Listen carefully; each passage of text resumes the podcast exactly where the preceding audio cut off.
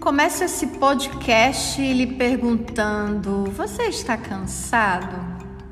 Sabe, em um estudo realizado com 8.100 professores da educação básica sobre a saúde emocional, quando comparada com o período pré-pandemia, apenas 8% declararam se sentir ótimos. Outros 28 consideraram péssima ou ruim nesse momento e 30% classificaram como razoável. Soma-se a esses dados algumas expressões ecoadas nos últimos meses, tais como: primeiro, nunca me senti tão cansada. Segundo, sinto que vou enlouquecer. Terceiro, não assisto mais uma live sequer. Quarto, estou trabalhando mais do que antes. Quinto, não consigo organizar minha rotina. Essas frases, por sua vez, corroboram com os sentimentos de 28% da população participante da pesquisa e endossam as falas a seguir de três professores.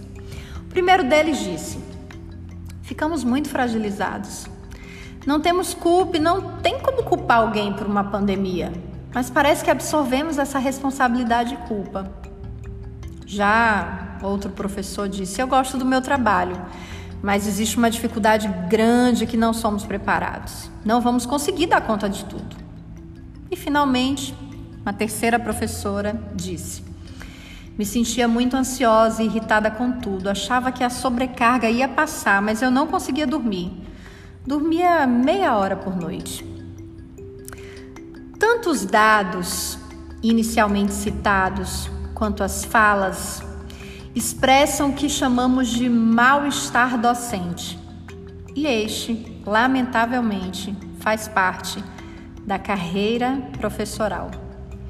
Em tempos em que o cenário muda sem que tenhamos uma previsibilidade, é preciso lidar com paciência e adotar algumas medidas para manter a saúde emocional em dia. E é sobre isso que trataremos amanhã.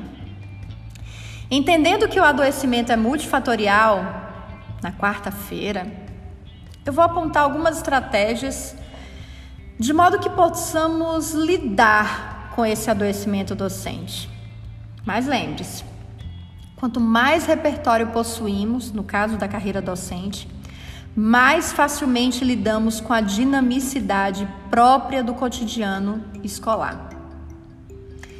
Eu estou aqui para lhe ajudar tal investir em sua formação, ampliar, potencializar o seu repertório e descobrir novos mundos a partir do estudo? Pense sobre isso e amanhã aguarde as estratégias para lidar com o adoecimento docente.